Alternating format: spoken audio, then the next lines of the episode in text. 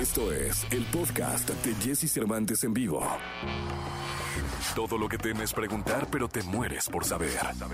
Sexo con Alessia Divari. En Jesse Cervantes en vivo. You're so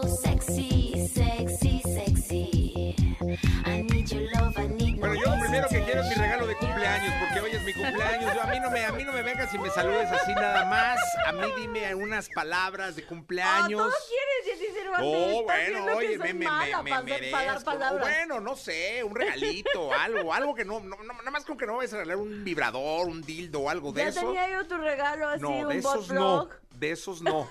Una, mu- una muñequita. Te iba yo así a un estimulador prostático. Ya te lo había comprado, Jessy Cervantes.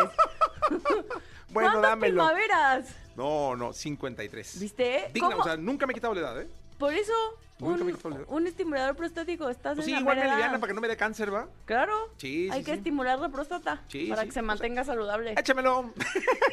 Porque Así además, estás, o sea, desde el tema emocional, ves que hay visiones médicas, ¿no? La alopática, la que conocemos todos de los hospitales y así, es la única que no toma en consideración a las emociones. Pero otras corrientes u otros modelos médicos sí toman en consideración a las emociones o posibles causas emocionales. Y el tema de la próstata, por ejemplo, se supone que tiene que ver con frustración sexual. Sí, no, pero todo bien, ¿eh? Entonces habrá que, soy habrá que soy, soy estimularla. asexual, pero estoy llegando a la edad del sexo lingüístico. Del sexo lingüístico donde te estimula que te hablen y te digan, o tú hablar y decir. No, del de lingüístico. No de, no se trata de hablar. No se trata de hablar, pues sí, también se trata de hablar. Bueno, también. Pero es que estando en lo que yo estoy dando puedes enten- hablar. Mm. No puedes hablar. Pero bueno, ya hablamos de otra cosa. Este, gracias por su a regalo. ¿eh? hablar, vamos a hablar de los riesgos. Gracias por su regalo. Sí, vaya tema para el día de mi cumpleaños, ¿eh? ¿Viste? Vaya tema. Pues los riesgos de cumplir años. No, vamos a hablar porque de pronto, creo que nunca hemos hablado de eso según yo. Como hay, hay cuatro tipos básicos de riesgos que a veces no tomamos en consideración y nos ponemos en riesgo, ¿no? El primero es el riesgo físico o a mi integridad física. Es decir, cuando pongo en peligro mi vida o mi integridad física. Y de pronto son o sea, y miren que yo soy la primera que está a favor del sexo casual y divertirnos y pasárnosla bien, pero con sus debidas precauciones, porque de pronto no tomamos en consideración los riesgos a nuestra integridad física y me voy y me meto a quién sabe dónde, con quién sabe quién, no le aviso a nadie, no mando mi ubicación.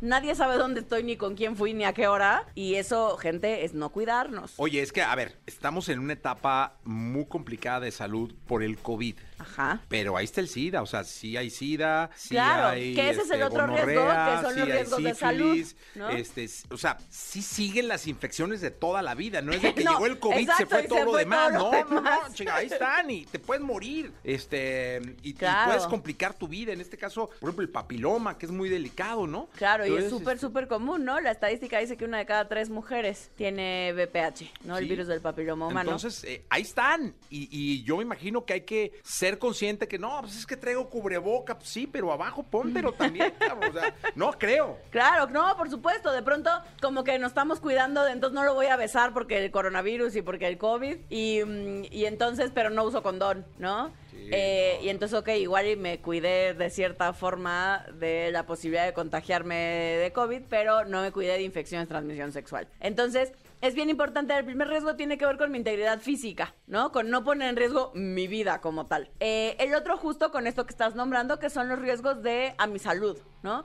Como las infecciones de transmisión sexual, como cualquier otra enfermedad que pudiera yo pescarme por vía de transmisión sexual o por compartir espacio con alguien que, em, que igual y, no conozco del todo bien o no estamos, o, o conozco bien pero igual no estoy segura o seguro de su estado de salud, porque no importa cuánto conozcamos a alguien, porque es parte de los prejuicios sexuales, creemos que por tener sexo casual estamos más en riesgo y la pregunta no sería si has tenido sexo casual, es de qué forma te cuidas y te proteges cuando tienes un encuentro sexual, sin importar con quién. Porque de pronto yo puedo, pues, estar convencido o convencida que estoy en una relación estable y pues aquel o aquella me anda poniendo el cuerno con singular alegría y no se cuida. Y entonces, pues, básicamente estoy viviendo en una relación de riesgo, ¿no? Súper riesgo, o sea. de alto riesgo. Y esas nunca las tomamos en cuenta. Hace medianamente poco fui, intenté donar sangre y ah, qué pancho armé, porque lo primero que me preguntan es cantidad de parejas sexuales en los últimos seis meses. Dije, porque ya sé cómo es la cosa médica. Y entonces dije, dos parejas. Y me dijeron, esto es promiscuidad, señorita, usted no puede donar sangre. Y yo, ¿what? Y no sabes lo loca que me puse. Y yo, mándame a tu supervisor. Eso que me estás preguntando para empezar, y la gente no lo sabe y es importante que lo sepa. Eso, nadie te puede preguntar cantidad de parejas sexuales. Eso va en contra de tus derechos humanos y sexuales y reproductivos. Tenemos derechos sexuales y reproductivos. Y entonces, la pregunta científica correcta sería, ¿has tenido actividad de riesgo? Hablando de riesgos. Y la actividad de riesgo es prácticas sexuales sin ningún tipo de protección. Te da igual con cuántos o con cuántas personas. Siempre me cuando haya metí. estado protegido. Si ha estado protegida, esa es la pregunta que te interesa, no con cuántas personas ha estado. ¿Y en qué paró su escándalo? En que acabé hablando con el director y diciendo, tus preguntas van en contra de mis derechos, no tienes por qué preguntarme eso. Pero una vez que había respondido ya no podía donar sangre. Pues teóricamente no, porque dije, además, eh, con base y en los parámetros de quién dos personas en los últimos seis meses es promiscuidad. Eh, el caso es que me sacaron sangre. Igual no pude porque mis plaquetas no estaban bien, pero...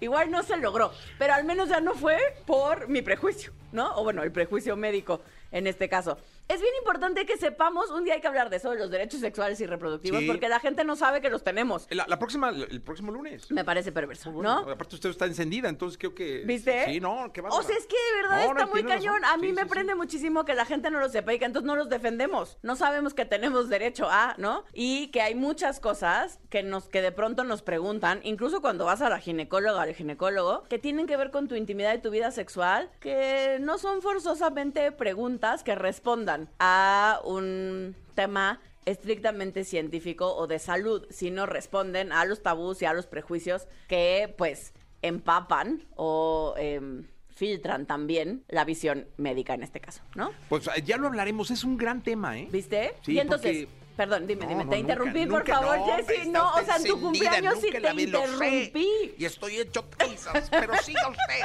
Es que decía, ya vimos el riesgo eh, de mi integridad física, es decir, de poner en riesgo mi vida en sí misma. Los riesgos de salud, que a veces no nos acordamos, como bien decías, que no solo está el COVID, aunque esté de moda. Eh, hay un buen de infecciones de transmisión sexual que sería importante protegernos y cuidarnos y saber que estoy teniendo prácticas de riesgo. El tercero son los riesgos emocionales, que a veces esos tampoco los tomamos en consideración. ¿Cómo me voy a sentir? ¿Cómo me estoy sintiendo con esta persona? ¿Me siento, me siento contenido, contenida? ¿Siento que pongo en riesgo algo emocional? Es decir, siento que si tengo, por ejemplo, sexo casual, después me voy a sentir que soy una prostituta o me voy a sentir utilizado o no, eso es un riesgo emocional. Totalmente. Y el último, y que de pronto no hablamos, es el riesgo espiritual. Porque hay gente que siente en riesgo, más allá que el tema físico, que siente en riesgo su almita, ¿no? Que si me porto mal, entre comillas, o que si hago algo que va en contra de mis creencias espirituales o religiosas, lo que va a deambular por la eternidad castigada va a ser mi alma, que va más allá del tema físico, ¿no?